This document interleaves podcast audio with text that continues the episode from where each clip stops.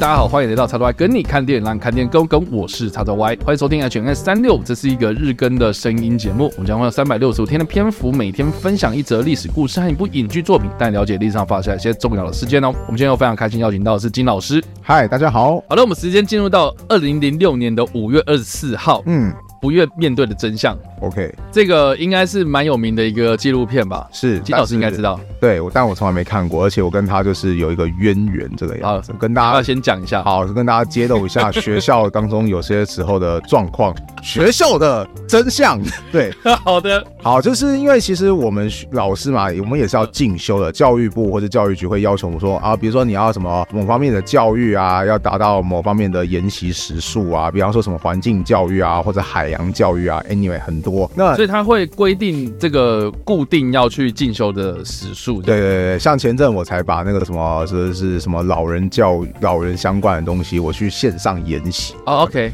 因为那个大部分时间其实他会通报说老师们要去上线研习，比如说看完哪几部影片这样子。OK，但也有的时候就是他那个学校他可能会觉得说就是啊，因为老师自己个别上去嘛，那可能有些老师不愿意做啊，或者老师有些老师忘记做啊，就导致成效很差，所以学校为了方便啊，也也是比较好呈报上去，所以就会说我们在一个共同开会的时间，然后我们就一起来进行这方面的教育研习。哦，OK。那我在某一年在某一间学校当老师的时候呢，我印象中就是好像是暑假前夕吧，或者寒假前夕，我们又有一个全校性质的会议，然后那时候就有通知我们老师们说，我们会要进行环境教育方面的研习哦，然后。那研习的项目其实就是学校自己的决定，然后我说哦好，结果后来学校说好，我们要这种，那我们的当天就是要播放《不愿面对的真相》这部电影，然后.然后。有些老师就觉得有点无聊，而我是觉得蛮期待，因为我没看过。然后哦，我终于要看到这部片了吗？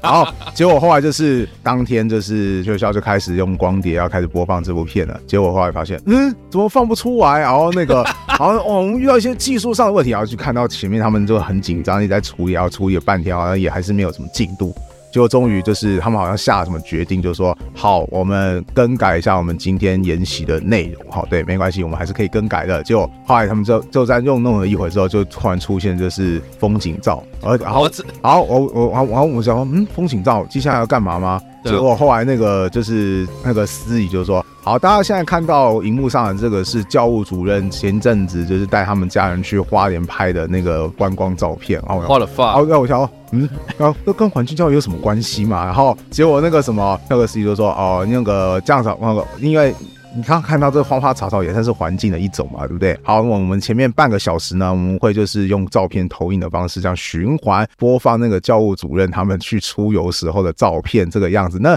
这段时间呢，老师们你们想要做什么事情，在底下，比如说改作业，或是有什么公务要去处理，你们就待在这边就继续处理。然后我们会用循环播放，然后你们处理完的时候，你们可以继续看这个看这个照片，然后就是了解一下环境。然后好，那那时候我心想说，啊啊啊，什么状况啊？哦，好我当时就已经觉得有点扯了，然后就半个小时嘛，我猜他们半个小时是要想办法去解决那个光碟的问题。后来也真的去解决了，怎么解决？就是后来学校就说：“好，我们已经放完半个小时了哈，我们确定应该是光碟损毁了，所以导致说我们没有办法就是放这个不愿面对的真相。不过没关系，我们找到另外一部跟环境议题相关的影片。”就是由陈文茜所制作的正负二度 C，然后其实那时候我已经看过这部片，我说说啊，又要看这部片，好啊好啊，你要放你就放吧。结果学校又又让我再一次看到啊，这个我们当时进行环境教育到有多么的艰难，因为学校想说我们网络上 YouTube 就有喽，所以我们用 YouTube 来播放，结果他播放点进去之后就发现，嗯。卡住了，就网络卡住了，就是这样 啊，你在转圈圈，对，对，然后一直 F 一直 F 重新整理，然后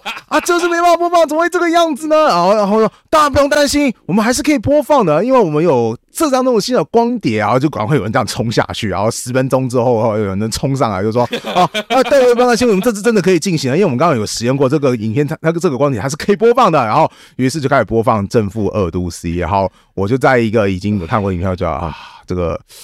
神奇啊的情况下度过了我们第一个第一趴的环境演习啊，事实上还有第二趴，呃，第二趴就更离奇这个样子，所以我就不想再分享第二趴，因为第二那个什么，刚刚有分享给叉 Y，我想，我想，我我我我觉得他应该想说，你们到底在干嘛呢？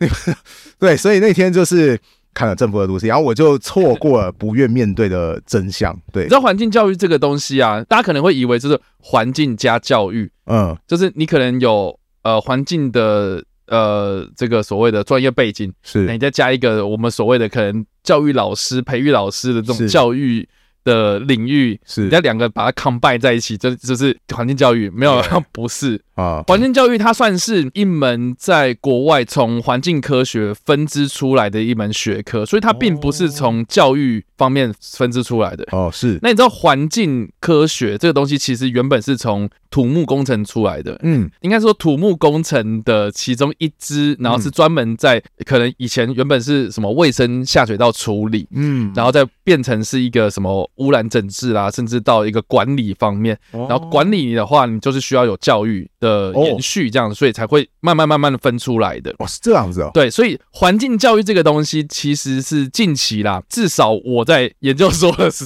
候，对，可能十年前啊，就是研究所的时候，就我研究所的时候才慢慢兴起的一个科系也好，或是领域也好，就是才有这样子的专业人才出现。哦，然后那个时候我记得我硕二的时候，我快要毕业的时候，是，然后政府就通过环境教育法，嗯，对，那它就是有规定说公务人员需要什么样的时数，所以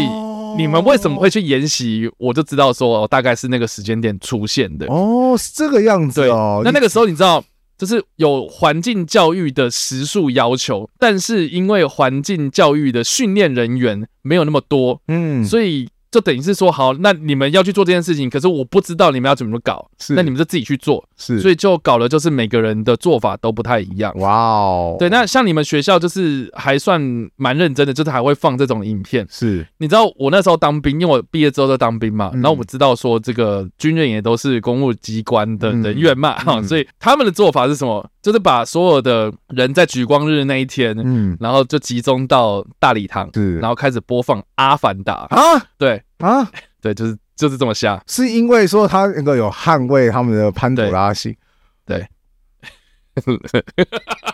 对 我知道很瞎，但是对，就是那个时候并没有明确规定说环境教育该做什么事情呢，所以你要去这样做，只要跟环境扯上边，他就会算你的时数了。好，你都这样讲了，对不对？我刚刚不是讲说那个第一趴那个什么？OK，好，我都这样讲了，是不是？跟我们现在都互相爆料，对不对？他对不对？让你们知道学让环境教育的真相。现在换标题换成环境教育的真相。我那个。我们第一趴是教务主任的那个什么观光照，外加上就是不那个正负二度 C，我好像基本上我还可以接受嘛，就是啊，至少有正负二度 C。对，我们先把那个环那个那个风景照给去除掉。后来第二趴是什么呢？第二趴说他们请了一个专业的团队然后进行演讲。那时候我想说哦，好像有点什么搞头这样的感觉。后来就是那个专业团队的讲师就开始上来啦，而且他们还有很多证照，说他们还有自己架设他们自己的摄影机，哇，好像真的很专业。结果后来他们就开始就是介绍说，哦，这个环境啊，大家要好好爱护。前面都是一群废话，我说还用你讲吗？那个什么？结果后来就是他开始播放一些他们的一些照片，结果后来发现，嗯，他们是某个类似打太极拳的一个就是那个团体团体。然后我想说，太极拳跟环境。是有什么关系？然后，然后我道法自然这样子，然后我就开始开始越来越狐狸。然后结果接下来他就开始讲他他的理论，他的理论是说，嗯，地球是一个气场，而我们每个人都是一个气场。然后环境要如何变好呢？其实就是我们每个人先让我们自己的气场变好，然后我们散发给这个气场，地球可以接受我们好的能量，那地球气场也变好，整个环境也变好。结果看到这边，听到这边的时候，我已经想说。哈，What the fuck？就是学校，你从哪边找来这个那个？很像，他蛮好奇的，他怎么找的这么？我也不知道，我也不想过问。认识的啊，我也不想过问。然后我只觉得我好像进入到一个义和团式的世界，那种。你不觉得很像？哎，很像义和团吗？我说哦，超像。我我哦，我到底发生什么事？就。其实正让我精神崩溃，然后直接后来走人，就是那个他们有一张照片，就是集体就是手这样撑高，然后说主讲人就说：“大家看到没有？这个就是我们一起散发出我们这个那个正能量的气，然后给地球接收的一个一个图片。” 然后那时候猪吗？啊，对我那时候他脑理智线的短，我说 骗笑哎、欸，你当我没看过七龙珠吗？那是那个啊，地球的朋友们接受一点力量给我啊，这是元气弹嘛，一直把那个概念给反转，变成说你什么样给地球接受骗笑、欸。当我没看过七龙珠，我就当场断线，我就是走开，我就我就翘掉那个会议，然后幸好学校也没抓很严，然后我就去学校的图书馆，然后看书，然后直到等到会议快要结束的时候，我才溜回去这个样子。有些老师在事后分享就说，哦，那个就是他他那个太极拳拯救世界啊，太极太极拳结合量子力学啊等等之类的，反正，反正就是这个样子啊，好瞎哦，这就是环境教育的真相，对。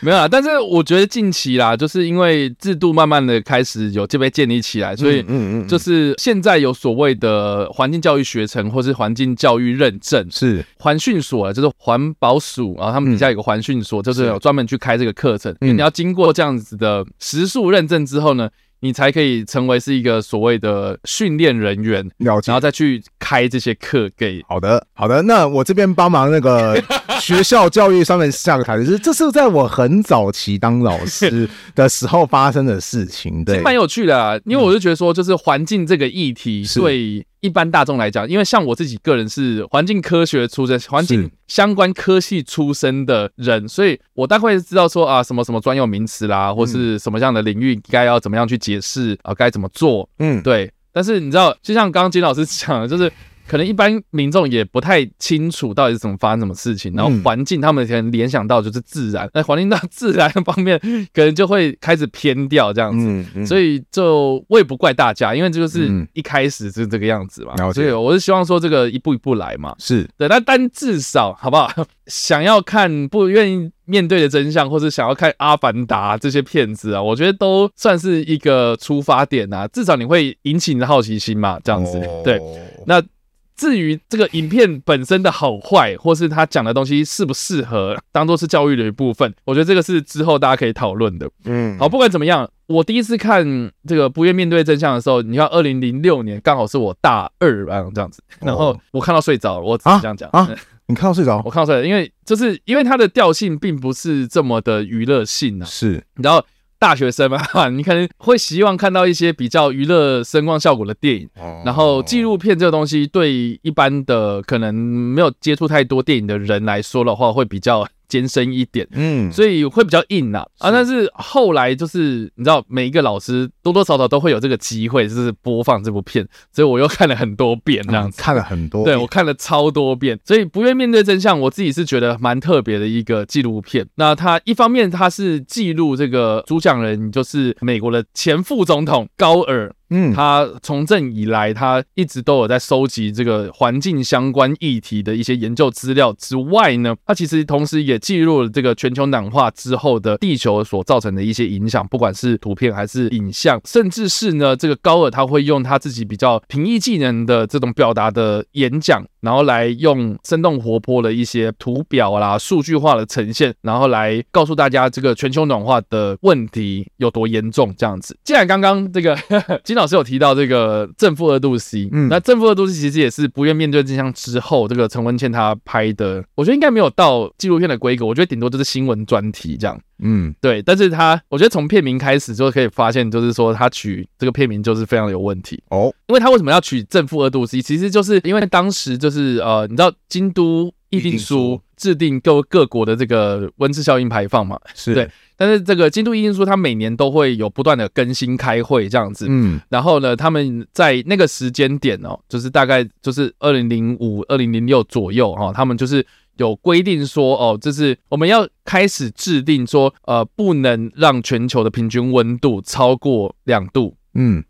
就就就是这样子，就是因为这个样子，所以不能超过两度啊，并没有。负二度 C 啊，是，所以正负二度 C 这个出发点就不对了。嗯嗯，对，所以就是谁会管这个降降温？真的要管这个上升温度嘛？是对，那两度这其实是一个很关键的问题。然后再加上说，我觉得陈文茜她是一个。文人呐、啊，我觉得，嗯，那毕竟就是比较缺乏这种比较数据化的呈现。哦，对，所以在研究报告啦，或是这种所引用的这个资料上面，我觉得是比较少科学研究的佐证这样子，所以就是比较多是那种呼吁式的，或是概念概念的东西，对，会比较空一点啊。说你说空是不是？坦白讲，我看了两遍之后，你也忘记到底完全记不起来他到底说了什么呢？对，因为你知道，我就觉得啦，就是一般人对于这个环境议题，他们所想到的影像，一定就是什么冰山退后嘛。哦，应该冰河，冰河边缘一直往后退啊。是啊，对，然后冰山融化嘛，对，然后之类，就是一定会用这些影像。是，对，确实，这部都市里面有很多这种东西。嗯，可是我觉得他并没有像高尔他在。不愿的面对真相里面，它所呈现的方式，嗯，真的差很多。因为我印象很深刻，就是一直以来啊，啊，就是为什么美国他们不想要签订这个京都议定书，或是对于这个比较保守派的人士，他们会认为环境议题其实是假议题。是，有很大的原因是因为他们觉得二氧化碳浓度直接影响到温室效应这件事情是没有科学佐证，是强而有力的。佐证关系啊，很多都是好像这个图表感觉还蛮类似，重叠起来还蛮有正相关的这样子，嗯、所以就就是美美国政府啦，就是一些保守派人士，他们对于这个科学资料的质疑是针对这一点。嗯、然后甚至你知道我们在看一些图表的时候，我们不是常常会看到什么温度上升、下降、升这样就这种这种波动的图片，嗯，对，那他们会认为说，哎，我们可以看得到，就是一年当中会有上升、下降、上升、下降，就是因为夏季、冬季、夏季、冬季嘛，然后。整体而言是上升的，嗯，但是这难保是说，因为我们人类的记录气象、记录温度的历史，其实我们没有那么长时间的累积，嗯，的数据嘛，所以很多东西推论出来，那会不会呢？我们这样子的震荡感觉是在上升，那会不会我们也是在一个另外一个大的震荡底下，呃，正在往上升？那说不定之后就会往下降啦，嗯。所以蛮多都是这样子的论调在。那高尔他就是为了要去打破这样子的迷思，所以就用了很多图表告诉大家说，我们过去是什么样的数字，然后现在是什么样的数字。我印象非常深刻，他有一个呈现，就是是呃一开始他就他就呈现说啊，以前在几年的时候是这样子的二氧化碳浓度，嗯，然后我们到了几年之后，然后到了工业革命是怎么样，然后现在他就开始好，我们现在要开始呈现我们现在的这个 二氧化碳浓度，他就说啊，我们走到这旁边，然后那个。工作人员就帮他准备了一个升降机，是，然后他就坐到这个升降机里面，他说：“好，这个刚刚这个工作人员教我怎么样操作，好，我希望不会出错。”然后他开始按，再开始往上升。然后，我们现在看到这个二氧化碳浓度已经到了多少？然后是过去几年的标准了，嗯啊，还没有完，然后他就往继续往上升，然后就说现在是这个样子，然后到了现在这个样子是这个样子，然后所以那个的高度跟过去的二氧化碳浓度就是明显差很多。是，他就从那个升降机这样走下来，就是。说什么小布希政府啊，或者现在的这些政府啊，或是你们在质疑温室效应这些人，你们告诉我这个是正常现象吗？嗯，就是他其实就是用一个一般人都会看得懂的方式，然后去让你理解说，其实现在的问题真的很严重。嗯，所以我非常佩服他的演讲方式，是跟他呈现数据的一些，你要说幽默也好，或是他有一点就是深入浅出，这种用这种比较通俗的方式，让大家可能你不是这种。领域的专业人士，你也可以听得懂的方式，然后去呈现，我觉得很厉害。是对，那当然啦，哦，就是说，因为高尔他毕竟是一个政治人物，所以有些 政治人物可能会质疑他是不是有政治目的。嗯，然后甚至呢，这部片他在二零一七年的时候有推出了第二集。是，呃，我不知道金老师知不知道？也不知道，你不知道。然后二零一七年那个时候，其实他推出第二集的时候，我就非常的惊讶。嗯，因为我就很好奇，为什么会有第二集？嗯。然后后来才知道说，哦，原来这部片它原本是要在二零一六年的时候，就是续集原本在二零一六就要推出了，结果是因为某些原因呐、啊，延到二零一七年才上。嗯，那为什么它在二零一六？就是因为它第一集是二零零六年上映嘛，所以他希望是说透过十年间的变化来看看人类到底有没有进步这样子。嗯、所以我觉得利益出发点还不错。那只是说，因为刚好二零一六年是川普上任，是，然后刚好二零一六年的时候，在巴黎有一个全球性的一个气候变迁的会议高峰会，嗯，嗯，所以当时就是川普他。上任之后，其实就是对这件事情是是很不屑的这样子。然后在那个高峰会上面呢，呃，高尔他自己有亲自的去跟这些各国领袖斡旋这样子，嗯，就是去协调说啊，我们这个提案怎样的，然后再导致就是说这个在那个气候气候变迁那个高峰会上面呢，他们有达成了一个比较有具体化的协议这样子。我觉得续集很明显就是想要告诉大家说，都是我高尔的功劳这样。哦。对，所以我觉得，我觉得第二集的时候呢，他那个政治意图就更加明显了，而且他最后面还穿插了，就是 川普他这个在竞选的过程之中，就是说了一些就是蛮蠢的一些话，是。就比如说什么我们今年很冷啊，冷死了，我们需要气候暖化啦，拜托让我暖化一点吧，这样子。啊，就是他在竞选的时候其实有讲那几种话，哇，所以他就会把它剪进去，就是有点在暗示说你要把票投给这种人吗？哦，对，所以所以我觉得说。就是他后面其实有一点点画蛇添足，但是我觉得大家可以去看一下这个二零零六年的这一个不愿面对的真相，你就可以知道说，其实在这段时间好像人类没有太多的改变，是，对吧？其实蛮蛮悲哀的，老实说，嗯嗯，我个人是觉得说，因为其实说呃这么说吧，我对环境的东西也真的真的没有到那种概念，没有到很了解，但。我个人是觉得说，就是人自从工业化之后，我们已经跟某种生活绑定在一起。嗯，就是你要我们现在脱离一些东西的话，除非我个人觉得啊，一方面可能是。你有科技上的突然重大突破，让我们摆脱了现在可能就是造成环境污染的根源，嗯，这是一种可能性。不然的话，就是我们现在已经跟某种生活高度结合的情况下，我懂啊，我懂，对啊，这很难脱钩。我举一个例子啊，就是在历史生物学当中有一个概念叫互寻，就是人类好像在驯化某种东西的时候，其实没有，是那种东西也在反过来。驯化人类，双方就结合在一起。像我们平常吃那个玉米嘛，对不对？嗯，我们现在吃的玉米，其实如果以那种生物学来看的话，它其实是个很蠢的一种状况，因为 它太容易被攻击。就是玉米，你看它要扒开来之后嘛，对不对？哦，它那个种子就是不是那个？如果你是鸟，是不是一口气就啪啪啪啪就把它给吃光了？OK，对，它其实如果按如果真的有这种植物哈，它早该灭绝了。可是为什么为什么它现在那么那么多？是因为人类要吃它？那那个什么？所以啊，然后。可问题是，古代的玉米最古老、比较普遍种，我们现在吃的玉米其实反而是基因呃改良之后的嘛，改良，或者是说我们专门去找那种突变种，然后让它交配之后，就是我们觉得说，哦，它吃我们吃起来比较顺畅，你看扒一扒之后，我们就直接可以啃起来了。而最古早的玉米，它其实就是它每一个种子后它会外面会有个硬壳。硬壳到说你需要用刀才能把它给划破那种地步，这才是一个合理的一个生物上的设计。为什么？因为导致说虫啊，或是或是鸟啊，它有个保护机制，对，它根本啄不破。可是问题是，对于古代的人类来讲，就是啊，我要吃这东西干嘛？我很难吃 它，对，所以古人类才去找一种突变种，然后就说啊，你看这个东西多棒啊，这才是我理想中的食。OK，可是你看这个突突变种也借助人类，它反而就是活了。活了下来，所以就是用互寻的概念。你现在突然叫人类说，哦，我们回复到就是 吃那种古代玉米，谁吃啊？那个哪个白痴才会做这种事情？所以我觉得说，其实谈到环境，叫很多人说啊，你要怎样怎样的时候，其实我觉得有时候我就在想一个概念，就是说啊，你现在要我们不做某些事情，可是可能吗？我们已经跟这种生活高度绑，对对，我懂啊，挂钩在一起了。所以其实到底该怎么做，我偶尔会思考这个事情啊。我倒是觉得蛮好奇，对啊，应该是这样讲啦。我们光就是。叫大家不要吹冷气，应该就很难了。对啊，我就觉得现在你在台北市叫我不要吹冷气，你 杀我好了，我真的就办不到。对对对，对，不可能嘛。不是我不爱北极熊啊，虽然说我也没有很爱他们，但是。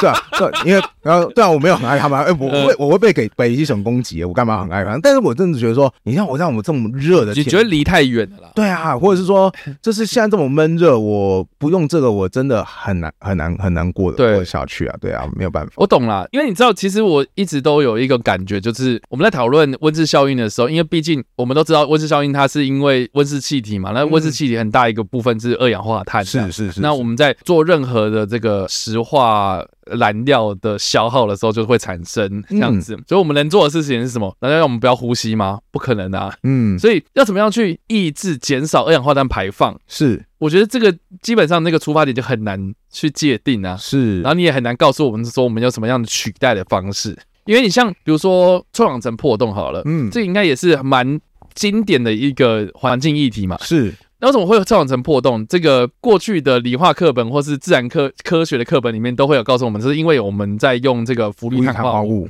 对 CFC。那这个东西为什么会被广泛利用？是因为以前我们冷媒的上面会使用这种化合物嘛？是对。那我们找到另外的替代品之后，我们就少用啦。嗯，对不对。那少用之后呢？取代之后呢，这个臭氧层破洞现在目前呢，我们这个我不知道大家知不知道，就是说其实现在是已经回复了这样子。是是是，对对对，所以我们很难去杜绝说二氧化碳排放，是因为它跟我们生活实在太有相关了。是是，对，那除非今天我们吸进去，氧气，然后吐出来不是二氧化碳啊，那怎么可能？是，所以我觉得。到目前为止啦，哈，就是京都议定书啦，或是这个全球气候变迁的高峰会，他们一直都在讨论，是说我们有一个概念，就是把这个碳排放给数据化，是，然后来做所谓的碳交易，嗯。对，也就是说，有些国家它是已经开发完的国家啊，但是开发中的国家，他们可能非常需要仰赖这种基础建设，可能会消耗到一些资源，所以它的碳排放量相对来讲这是会变比较高的。可是你不可能要求一个开发中的国家你停止给我排放，嗯，所以他们的概念是说，OK，那已开发的国家他们就是去减少自己的碳排放，然后将这种所谓的碳权，然后挪给开发中的国家使用，嗯，所以它就是有一种一个是减少，一个是增加。然后让这个碳去综合，而不是让大家全部都去消耗这样。了解了解，对，或是说你砍了一棵树，你就要种一棵树，嗯，是要让这件事情的平衡。可是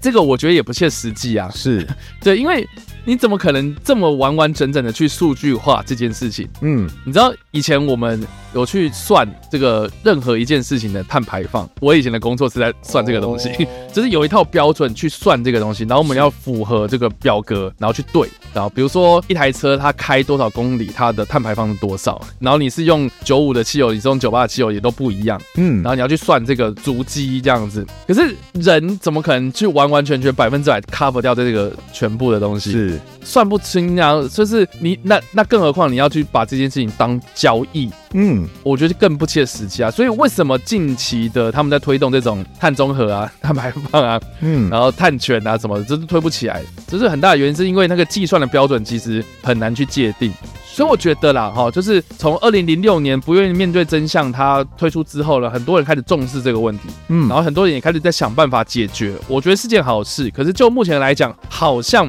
没有办法得到一个解决的办法，或是一个根本之道。我觉得很大的原因就是因为二氧化碳这件事情，实在跟我们的生活太息息相关了，我们无法杜绝。所以以上呢。我们谈了很多这个环境议题，我觉得一个晚上应该讲不完，嗯，然后我们也不要再一直讲下去了，是。对，那我就变成不是电影频道了，我就变成环境频道。哦，对，但是你要学某个女士就抱条狗啊，说啊，大概。你看，这波都是你，你你有你你有你有你有你的猫，就是说，就抱着毛毛，就是说啊，大家要好好的爱护地球哦，那个样子。那说到最后也只能这样讲啊。但是怎么爱护地球，我觉得每个人爱护的方式都不一样。你可以去元气弹嘛，对，你也可以 太扯，对吧？你也可以做很多不同的事情啊。是对，可是我觉得为什么会有元气弹这种东西出现，我也不能说人的素质是怎样，就是。大家有没有一个正确概念？嗯，然后去知道说问题的原因在哪里，然后怎么样去解决，然后我们要怎么样努力，这个才是我觉得应该要去多多的推广地方呢。嗯，好，了那以上这个就是我们今天所介绍的历史故事，还有我们所推荐的电影。那不知道大家在听完这个故事之后有什么样的想法，或者有没有看过这部电影呢？都欢迎在留言区里留言或在首播的时候工作互动哦。当然呢，如果喜欢这部影片或声音的话，也别忘了按赞、追踪我们脸书粉团、订阅我们 YouTube 频道、IG 以及各大声音平台。那我们下一次的 HN 三六再见了，拜拜，拜拜。